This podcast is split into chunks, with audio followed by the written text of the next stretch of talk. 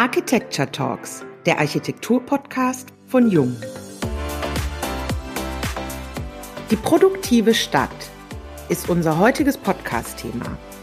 Internationale Bauausstellungen stehen seit über 100 Jahren für Innovation und Experiment.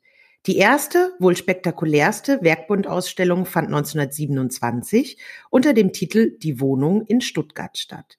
Neben der Siedlung auf dem Weißenhof mit ihren 21 Musterhäusern präsentierte sie auf einem Messegelände in der Stuttgarter Innenstadt einer halben Million Besuchern modernes Design, zeitgenössische Materialien und neueste Technik. 100 Jahre später wird es 2027 wieder eine IBA in Stuttgart geben. Doch die heutigen Fragestellungen sind komplexer angefangen bei der Frage des gesellschaftlichen, technologischen und ökologischen Wandels und dessen Auswirkungen auf die Stadtregion Stuttgarts bis hin zur Frage, wie Bauten und Infrastrukturen zukunftsfähiger und lebenswerter gestaltet werden können. Wie man so ein Projekt strukturiert und über den Zeitraum von zehn Jahren mit Leben füllt, darüber sprechen wir, Diane und Katharina, heute mit Andreas Hofer, künstlerischer Intendant der IBA 27 in Stuttgart in unserem heutigen Podcast.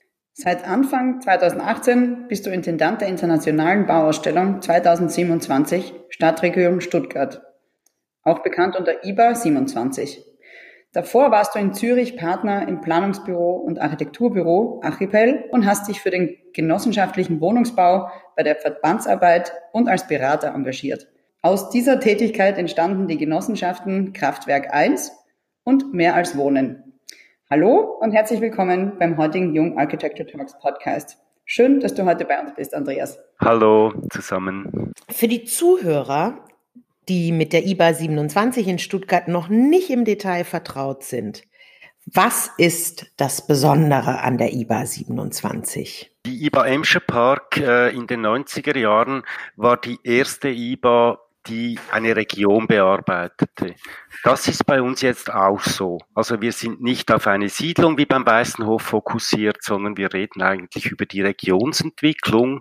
Und die IBA Emscher Park war auch so etwas wie eine Reparatur-IBA. Dort ging es eigentlich darum, die Schäden der industriellen Zeit zu reparieren. Landschaft spielte eine große Rolle, Gewässer, äh, Umwelt. Äh, in der Region Stuttgart kann man natürlich nicht von einer Reparatur-IBA sprechen. Äh, wir sind eine unglaublich produktive Region. Äh, hier wird gearbeitet. Hier werden immer auch noch äh, Flächen für Gewerbegebiete nachgefragt. Und die Leute, die sich Gedanken über eine IBA hier gemacht haben, die haben dann den eigenartigen Begriff des präemptiven Strukturwandels geprägt. Also kann man Veränderungen, die vermutlich in den nächsten Jahren natürlich aktuell noch noch akzentuiert durch äh, den Wandel in der Autoindustrie, durch Corona, kann man einen Wandel, der absehbar ist, mit baulichen, planerischen Mitteln begleiten und so zu einer Zukunftsfähigkeit beitragen. Das versuchen wir hier zu tun. Im Juli 2020 wurden die ersten 13 EBA-Projekte vorgestellt. Von der Transformation ehemaliger Industrieareale bis zu einem experimentellen Gebäude zur Erforschung neuer Baumaterialien in Stuttgart und der Region. Gibt es Gemeinsamkeiten oder einen roten Faden, der sich durch die Projekte zieht? Ich denke genau diese Zukunftsfähigkeit, diese Frage nach, wie bauen, wie leben, wie arbeiten wir in der Zukunft, wie verändert sich das zurzeit und da beschäftigen wir uns hier natürlich in dieser extrem produktiven Region dann auch mit den Produkten, die hergestellt werden. Das ist vermutlich äh, jetzt schon zeichnet sich das als eines der, der Hauptleitlinien unserer IBA ab, dass wir eben ganz im Gegensatz zum Weißen Hof nicht nur die Seite des Wohnens anschauen, sondern dass wir eigentlich auch die Seite der Produktion und der Produkte anschauen.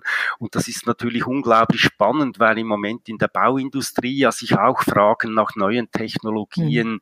nach der Digitalisierung von Bau- und Planungsprozessen stellen, hier eigentlich an dieser Schnittstelle von Produktproduktion, äh, Region operieren zu können mit äh, vielen guten Leuten an Hochschulen, äh, in Forschungsinstitutionen und auch in der Industrie. Nehmen wir mal das Stichwort produktive Stadt. Die Fabriken von heute, die unsere Stadtränder prägen, befinden sich in einem tiefgreifenden Trans Transformationsprozess, der neue Räume ermöglicht. Und gleichzeitig wird die Produktion vom Land in die Stadt geholt. Stichwort urbane Landwirtschaft. Welche Potenziale siehst du oder seht ihr an der Stelle für Stuttgart? Und gibt es schon erste Konzepte und Ansätze, wie sowas realisiert werden kann? Äh, Baden-Württemberg und hier die Region Stuttgart, die zeichnet sich hier aus durch einen äh, sehr feinteiligen, äh, durch eine sehr feinteilige Durchdringung von Landschaft, urbanen Räumen, Flusssystemen und das war auch eine arme Gegend und deshalb äh, ist hier eigentlich Landwirtschaft immer sehr eng verzahnt auch mit Produktion entstanden. Mhm. Also wir haben alle diese Weinhänge, das Gelände ist auch nicht ganz einfach für eine produktive Landwirtschaft, also keine, keine großen Flächen, die zur Verfügung stehen und dieses, äh, dieses vielfach verflochtene, verflochtene Patchwork, da liegen eigentlich die Ressourcen schon schon im Raum und die können jetzt auch neu verknüpft werden. Vielleicht äh, das schönste Beispiel äh, haben wir im Moment in Fellbach. Das ist eine Kommune, die unmittelbar an Stuttgart grenzt. Da gibt es so einen Grüngürtel, der äh, diese beiden Kommunen auch äh, sichtbar voneinander scheiden soll. Da fährt die Stadtbahn mitten über den Acker und in diesem Streifen hat sich in den letzten Jahren so etwas wie eine urbane Produktion der Landwirtschaft schon, schon entwickelt. Also die Bauern dort, die haben sich auf hochwertige Gemüse, Blumen, solche Dinge spezialisiert. Du kannst im Gewächshaus Hochzeit feiern und Kindergeburtstag mhm. und solche Sachen. Also da, die suchen da die Nähe auch. Die, die landwirtschaftlichen Flächen werden auch als Freizeiträume genützt von der Bevölkerung, weil es wenige Parks und Freiflächen gibt, was zum Teil zu Konflikten führt.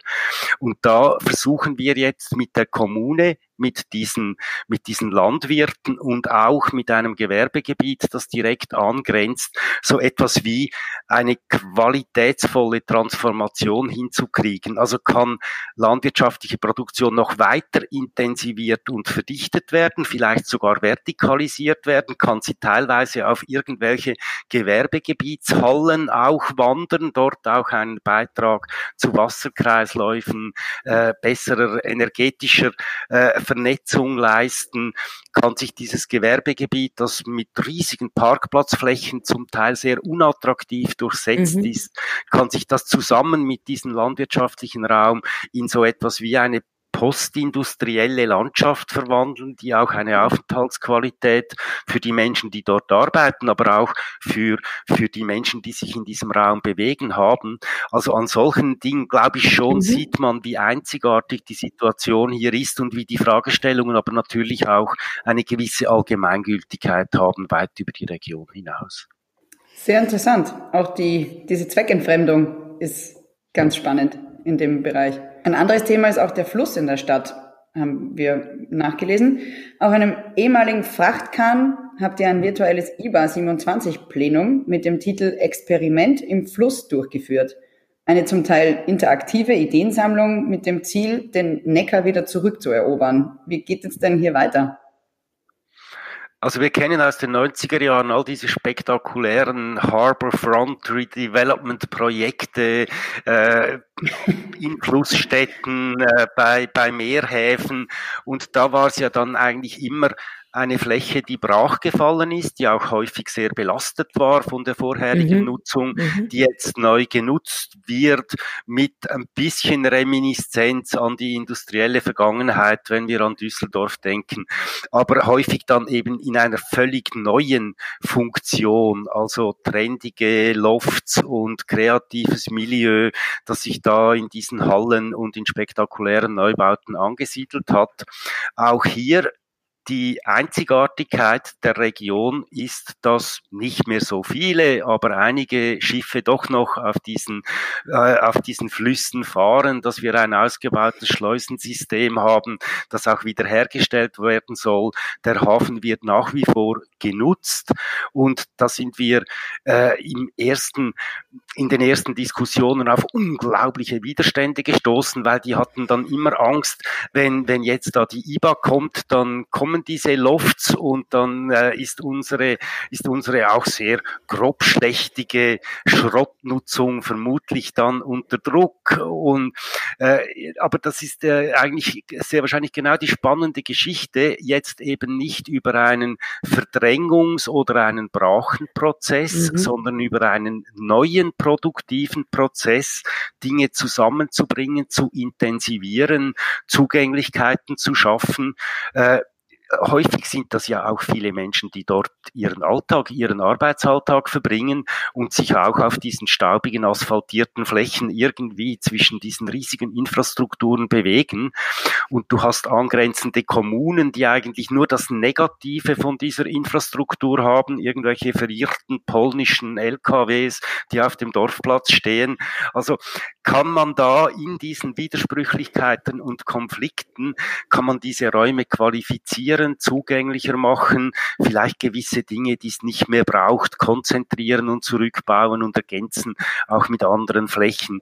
Äh, also das Spannende hier ist die Gleichzeitigkeit vermutlich, dass es nicht eine Abfolge ist, eine, ein, ein Flächenrecycling von Dingen, die nicht mehr benötigt werden, sondern dass alles immer gleichzeitig Fläche will, äh, Ansprüche hat. Und da äh, stellt sich natürlich dann schon auch eine typologische, eine architektonische Frage, wie wir äh, Arbeit, Freizeit, Wohnen in neuen Typologien zusammenbringen. Eigentlich das Gegenteil von dem, was die letzten 100 Jahre in Deutschland und auch in den deutschen Baugesetzen abgewickelt wurde, für das ja eigentlich auch der Weißenhof fast symbolisch steht, die Funktionstrennung der Moderne, die versuchen wir jetzt hier zu thematisieren auf ganz vielen Ebenen, auch auf denkmalpflegerischen, kulturhistorischen mhm. und sie in etwas Neues zu bringen.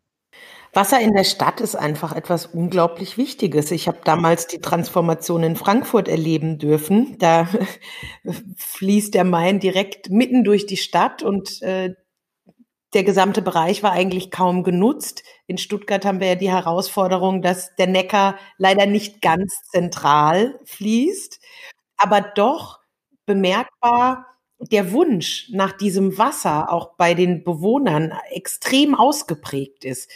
Wie, wie gelingt es euch, all diese, ich sag jetzt mal, Wünsche, Visionen, ähm, individuellen Bedürfnisse, vielleicht auch Ängste und Sorgen, wie gelingt euch das, diese Themen zusammenzuführen? Das sind ja ihre Herausforderungen auch an allen Seiten. Ja. Ja, aber natürlich auch dadurch, dass der Mangel so greifbar und spürbar ist, also wenn du die Leute hier fragst, was sind deine Probleme im Alltag, dann kommt zuerst mhm. der Wohnungsmangel und die Preise für die Wohnung, dann kommt der Verkehr, den man ja teilweise auch produziert hier in den Werken und dann kommt der, das fehlende Wasser, der fehlende Fluss. Da ist in Stuttgart aber auch besonders der Verkehr. Ich bin ja aus Zürich hierher gekommen, einer See- und Flussstadt, wo die Entdeckung des Sees und des Flusses schon äh, eine längere Zeit zurückliegt und das öffentliche Leben komplett verändert hat. Also Zürich mhm. ist zu einer ist zu einer äh, attraktiven, weltoffenen, auch das Körpergefühl, also wenn du mitten in der Stadt so halbnackte Menschen hast, die diesen Stadtraum aus einer völlig neuen Perspektive treibend auf der Limmat erleben, das sind natürlich schon spektakuläre Dinge, die es hier so nicht gibt. Ich selber äh, schwimme auch gerne und das war jetzt natürlich auch, als alle Bäder geschlossen waren, wo gehst du da hin? Ja, äh, ja. also das Problem habe ich auch, ich bin auch Schwimmerin. weiß, was du meinst, Andreas. Also das sind mal die, die Bedürfnisenergien, die wir nutzen wollen. Wenn du dann aber näher an das Thema rangehst, dann merkst du, dass der Fluss ja eigentlich, der Neckar, das Ende eines Gewässersystems ist, das sich dann über Bäche und auch mhm. über, über äh, urbane Infrastrukturen bis weit eigentlich in die Quartiere hinein äh, verästelt. Und wenn man sich dann auch mit den biologischen Problemen auseinandersetzt, dann merkst du plötzlich, dass du eigentlich am anderen Ende anfangen musst. Also weil unsere steinernen Quartiere eigentlich auf Entsorgung gebaut sind, weil da einfach alles weggeschwemmt wird. Äh, früher natürlich auch die Abfälle aus der Industrie, haben wir ein Gewässerproblem. Diese Kläranlagen mhm. bei Starkregenereignissen können, können den Regen nicht mehr zurückhalten. Und das führt eigentlich zum biologischen Problem schlussendlich im Fluss, dass da einfach periodisch immer wieder ungeklärte Abwässer in diesen Fluss fließen. Also wenn wir es lösen wollen, das ist jetzt natürlich ein bisschen die, die bittere Antwort auch, müssen wir eigentlich flächig in der Stadt beginnen. Das müssen wir sowieso, weil mit Klimawandel und zunehmenden Stark Starkregenereignissen diese Systeme vermutlich immer mehr an ihre Grenzen stoßen. Also wenn ich den Neckar sauber haben will, muss ich eigentlich im Stuttgarter Westen äh, Bäume pflanzen, äh, Versickerungsflächen einrichten, Wasserkreisläufe schließen und so dann irgendeinmal über eine flächige Transformation des städtischen Raumes in ein resilienteres System, wo ganz viele Kreisläufe lokal geschlossen werden, wo auch Wasser verdunsten dunsten kann, erreiche ich dann irgendeinmal äh, die, die, die Besänftigung äh, des, der, der, dieser riesigen technischen Infrastruktur. Und, und erst dann können wir eigentlich über den Fluss als, als biologisch wertvollen Raum reden, den wir dann hoffentlich auch wieder schwimmend äh, nutzen und, äh, und, und erleben können. Im Verkehr vorbeischwimmen. da spürst du natürlich auch die Grenzen einer IBA, wobei das beim Emscher Park auch nicht anders war. Also äh, die, äh, auf dieser Infrastrukturebene war die IBA eigentlich ein Startschuss und eine Initialzündung und, äh, und ganz erlebbar äh, war es dann eigentlich erst Jahre nach dem Präsentationsjahr. Da müssen wir immer auch mit unseren Fähigkeiten, Kapazitäten, mit unseren Zeiträumen denken und schlussendlich äh, auch in einer gewissen Bescheidenheit dann halt sagen, wir können nur exemplarische Dinge anreißen und wir sind ja auch eine Bauausstellung. Also mit Gebäuden so etwas wie symbolisch in die Zukunft zu weisen, das ist sehr wahrscheinlich dann das, was wir vermutlich bis 27 schaffen werden. Ich glaube, es ist jetzt schon relativ deutlich, über welche Komplexität wir im Bezug der IBA sprechen. Und jetzt haben wir über zwei, drei Aspekte gesprochen, aber es gibt ja noch viel mehr. Ihr seid ja mit, wenn ich das richtig weiß, fast 60, 70 Gemeinden im Kontakt. Da stellt sich natürlich schon die Frage, wie gelingt es, alle Bedürfnisse der verschiedenen Interessensgruppen zu erfassen, in diesen Prozess mit reinzudenken, das entsprechend zu fokussieren und zu lenken, weil ihr seid ja auch kein Team von 200 Leuten, sondern ihr, ihr seid ja auch ein, äh, ein Team von nur wenigen Mitarbeitern, die aber natürlich sehr motiviert an die Themen rangehen. Und wie du gerade gesagt hast, es sind ja auch nur noch sieben Jahre Zeit. Ne? Genau. Wir sind jetzt 20 Leute hier und äh, äh, ich spüre jetzt auch, äh, wie, wie wir ein Wissen aufbauen in diesen Projekten. Es sind total 179 Kommunen hier in der Region, natürlich nicht alle mit Projekten bei uns am Start, aber es gibt so etwas wie eine natürliche Selektion, die die IBA verstehen oder auch als Hebel vielleicht mhm. benutzen wollen in ihrer Kommune, die kommen zu uns und das funktioniert erstaunlich gut. Also mit, mit diesem, mit dieser Perspektive, auch mit dem klaren Jahr, das wir ansagen, also bis 27 muss es fertig sein, können Bürgermeister bei ihren Gemeinderäten und in ihrer Kommune wirklich diese Ja-Nein-Frage stellen? Und wenn es dann Ja ist, und ich war jetzt wirklich an vielen Gemeinderatssitzungen und einigen, bei einigen war es einstimmig auch, wenn es dann Ja ist, dann löst das so etwas wie eine, eine, eine unerklärliche Energie fast aus, dass man dahin kommen will in einem guten Wettbewerb auch. Mhm. Und, und es gibt ja hier schon die Rede, wenn du mal ankommst, also die Baden-Württemberger haben ja auch ein bisschen den Ruf, äh, grummelig zu sein und es geht nichts und alle Flächen sind besetzt. Und wenn du dann aber mit einem anderen Blick auf die Dinge schaust, dann merkst du plötzlich, welche unglaublichen Potenziale in diesem Raum liegen. Wie mhm. vieles vielleicht auch in einer gewissen Schockstarre oder Angst vor Veränderung, äh, vielleicht auch Angst vor Bürgerprozessen äh, nicht so richtig vom Fleck kam. Und von diesem Momentum können wir jetzt, glaube ich, schon auch profitieren. Und wir haben ja so eine Metaebene. Das ist, äh, das ist etwas, was uns sehr stark auffällt. Also wenn du in einem konkreten Projekt drin steckst und dann mal aufrufst, wer will sich da beteiligen, dann kommen häufig die Nachbarn, die lieber nicht möchten, dass sich in ihrer unmittelbaren Umgebung etwas verändert. Und wir als IBA können da so etwas wie eine höhere Flugebene einnehmen und, und wirklich über die Zukunft der Region reden. Und dann wird das konkrete Projekt wie ein exemplarisches Beispiel. Und dieses Zusammenspiel von der lokalen kleinen Ebene und der großen Zukunftsfrage, die löst bis jetzt auf jeden Fall ziemliche Energien aus, auch mhm. lokal. Und da, das finde ich schon spannend, dass wir da auch in neue Beteiligungsformate hineinkommen, die, die eben nicht immer nur über das, was möchte ich nicht funktionieren, sondern vielleicht auch über das, wohin könnte es gehen. Das ist, äh, lässt, lässt denken an einen schönen Satz, den du mal in einem Interview gesagt hattest. Eine IBA ist eigentlich ein komischer Twitter. Sie muss ausbrechen aus dem Alltag und Zukunftsfragen diskutieren, diese dann aber in der realen Welt konkret baubar machen. Es ist also nicht Science Fiction, was wir tun.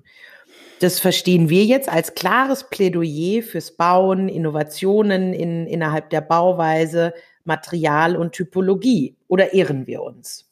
Nein, diesen, dieser Aspekt spielt bei uns natürlich eine große Rolle. Wir haben ja auch das Glück, dass der erste nationale Exzellenzcluster an der Universität Stuttgart im Baubereich jetzt angesiedelt ist, mit äh, äh, Menges und Knippers, die ja im Bereich extremer Leichtbau, roboterisierte Fertigung unterwegs sind. Wir hatten gerade gestern wieder ein Gespräch mit Ihnen und da stellst du natürlich schon fest, wie Bauen eigentlich das gleiche Bauen, wie wir es schon immer gemacht haben, bedeutet. Das geht bis mhm. in die mhm. Gesetze, die Regeln der Baukunst heißen eigentlich nichts anderes, als dass ich so mache, wie es alle anderen tun. Dann bin mhm. ich nicht im Gefängnis. Sobald ich aus diesem System auszubrechen versuche und wirklich Innovation in die Dinge hineinbringe, dann wird es ganz schwierig beim Bauen. Da gibt es unglaubliche Widerstände. Es gibt auch eine sehr kleingewerblich strukturierte Kette von Abläufen, in denen du nicht einzelne Elemente rausziehen kannst.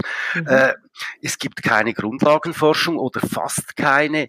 Es gibt äh, äh auch nicht diese großen Industriekonzerne, die sich eigentlich permanent neu erfinden im Bauwesen. Also dieser, dieser, dieser Widerspruch zu dem, was wir uns jetzt eigentlich bei der Konsum Konsumgüterindustrie, bei der Autoindustrie, bei all diesen Massenprodukten gewohnt sind, wo es absurd wäre, ein, ein Handy nach fünf Jahren äh, unverändert weiter zu nutzen, was ja unter anderem auch Probleme bereitet, diese Geschwindigkeit, mhm. die haben wir im Bauen in einer Art und Weise nicht, die natürlich schon, wenn wir an die Herausforderungen der Zukunft, an die Materialfragen, an die Energiefragen, die Ressourcenfragen denken, äh, eine große Hypothek und Belastung ist. Und in diesen Widersprüchen bewegen wir uns, da diskutieren wir auch, auch mit dem Wirtschaftsministerium, mhm. wenn wir dann mal kommen und sagen, dieses Gesetz geht jetzt nicht nicht, wenn wir da eigentlich den Auftrag für Innovation erfüllen wollen. Wie geht ihr dann damit um?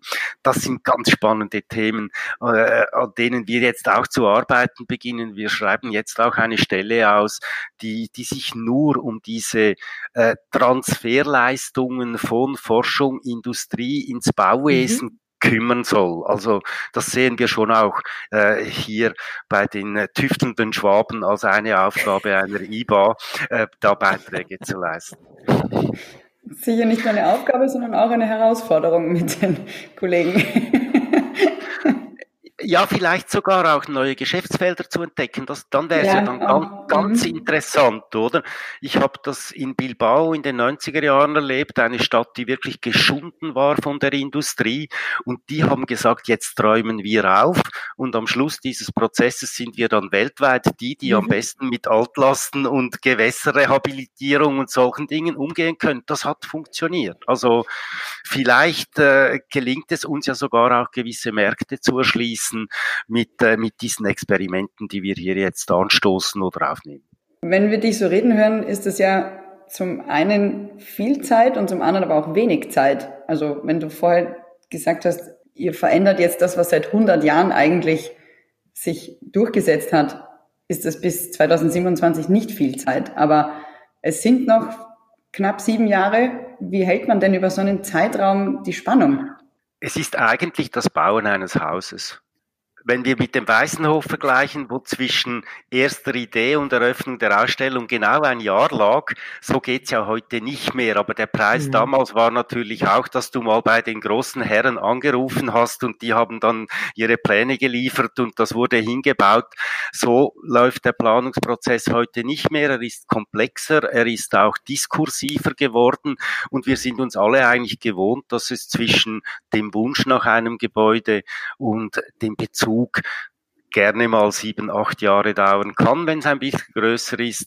Und wir versuchen mhm. eigentlich diese, diese Choreografie des Bauprozesses in die Bevölkerung zu spiegeln. Wie machen wir einen Wettbewerb? Wie werden wir uns mit den Planern einig, wie wir die Energiesysteme lösen wollen? Äh, wie entscheiden wir, welche Flächen angeboten werden und auch, welche Flächen sich vielleicht in Zukunft wieder verändern können? Dann beginnen wir mal zu bauen. Dann dann schauen wir, wie es aussieht, mhm. dann haben wir dieses Ausstellungsevent wenn du diese Abläufe transparent kommunizierst, schaffst du einerseits Akzeptanz, weil das brauchen wir ja auch mit den Projekten. Und andererseits ist es aber auch eine schöne Geschichte, bei der du immer wieder Anknüpfungspunkte in die Lebensbereiche der Menschen findest. Und ich habe eigentlich immer große Projekte gemacht in meiner Karriere und die dauerten immer ungefähr so lang. Und dann lernt man ja auch, dass, dass es eigentlich auch dann nicht fertig ist, wenn es steht, sondern dann beginnt eigentlich die nächste Geschichte, die weiterführt. Also insofern nehmen wir uns diesen Ausschnitt aus der Zeit, diese knapp zehn Jahre, äh, möchten in diese Zeit auch nutzen, um materielle Artefakte in, in dieser Kulturlandschaft zu schaffen. Und dann kommen die Nächsten und machen weiter. Lass uns noch eine generelle Frage stellen zum Instrument der IBA. Das BMI, also sprich das Bauministerium, sieht ja in der IBA ein Planungsinstrument, ein Sonderformat der Stadt- und Regionalentwicklung. Du sagst, dass es auf keinen Fall das Experimentelle, Unvorhergesehene und das zeitlich Begrenzte verlieren darf. Was möchtest du nach 2027 gerne hinterlassen? Ich glaube, man kann es sogar auf meine Haltung der Architektur gegenüber, die sich jetzt auch verändert und entwickelt, mhm. äh, sehr schön beziehen. Ich denke, äh, Städte brauchen ein Standbein und ein Spielbein. Architektur äh, braucht Dauerhaftigkeit. Das hat auch etwas mit Ressourcen und Nachhaltigkeit zu tun. Also ich habe durchaus eine gewisse Faszination für diese extrem generischen Gründerzeithäuser, die mit einem gewissen Raumluxus es fertigbringen, 200 Jahre zu bestehen in unterschiedlichsten gesellschaftlichen Veränderungen. Dann sehen nämlich auch alle diese Energierechnungen komplett anders aus. Dazu, ja. braucht, mhm. dazu braucht es aber vermutlich eben auch das Spielbein. Das ist die mhm schnelle Stadt. Das ist vielleicht auch die Aufstockung, der Anbau, die temporäre Nutzung einer Brache oder so etwas. Also das ist dann die leichte Architektur, vielleicht auch die sehr, die sehr neue Architektur, die wir mhm. teilweise mhm. erst erfinden jetzt mit neuen Materialien, mit roboterisierten Bauprozessen. Und wenn man, wenn man sich äh, die Stadt als, als jetzt vielstimmigen Chor mit diesen beiden Instrumenten quasi anschaut, dann merkt man ja auch, was wir in diesen zehn Jahren vermutlich schaffen können. Wir können temporäre Interventionen an, auf dem Weg äh, hinterlassen. Wir nennen das die IBA-Festivals, die wir machen möchten, wo wir auch so sehr experimentell Zwischenschritte äh, demonstrieren können. Und dann sind wir im Hintergrund an den richtig großen, fetten mhm. Dingen dran, die wir bis 2027 als zum Teil wirklich Neuerfindung von Stadtquartieren und Stadtstrukturen äh, äh, zeigen, vielleicht auch in ersten Schritten. Das darf, muss auch nicht alles fertig sein. Ich finde es fast schön, wenn du quasi die ersten paar Gebäude äh, fertig zeigen kannst, vielleicht sogar während dem Ausstellungsjahr in einem Erdgeschoss für Ausstellungszwecke nutzen kannst. Und hinten sind sie noch am Machen der Fassade und sieht man auch den ganzen Bauprozess und, und, und hat so eine erste Ahnung, wohin es dann gehen könnte. Wir finden das total spannend und freuen uns darauf zu sehen, wie das weitergeht. Ja, die Einblicke sind wirklich sehr interessant. Das muss man weiterverfolgen die nächsten sieben Jahre. Es sind ja gar keine ganzen sieben Jahre mehr. Andreas, wir haben noch eine letzte Frage zum Abschluss. Wenn du die Wahl hast, mit wem du essen gehen möchtest, wer wäre das? Ich habe ja in den letzten zwei Jahren mehr Menschen kennengelernt als in meinem ganzen vorherigen Leben. Und das ist eine anstrengende, aber auch unglaublich schöne Erfahrung, selbstverständlich, dass man über so ein Instrument, über so eine Aufgabe auch in, äh, in ganz viele Biografien eintauchen kann. Äh, wir arbeiten viel auch mit kulturellen und Kunstinstitutionen. Wir hatten am letzten Freitag eine Führung hier im Kunstmuseum äh, in der Ausstellung Wende Walls wo ein Bauingenieur, eine Wohnsoziologin und ich sich je ein Kunstwerk ausgesucht haben in dieser Ausstellung und, äh, und dann versucht haben, einen Bezug herzustellen zwischen ihrem Umgang mit, äh, mit Bauen, mit Umwelt, mit Wänden und Grenzen und, äh, und der Kunst, die da ausgestellt war.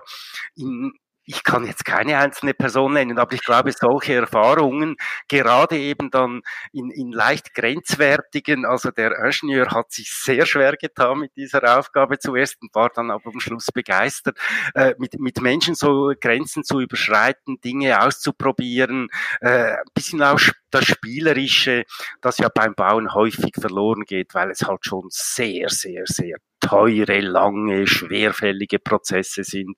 Da macht's mir, glaube ich, am meisten Spaß. Dann freuen wir uns auf weitere spielerische neue Ideen.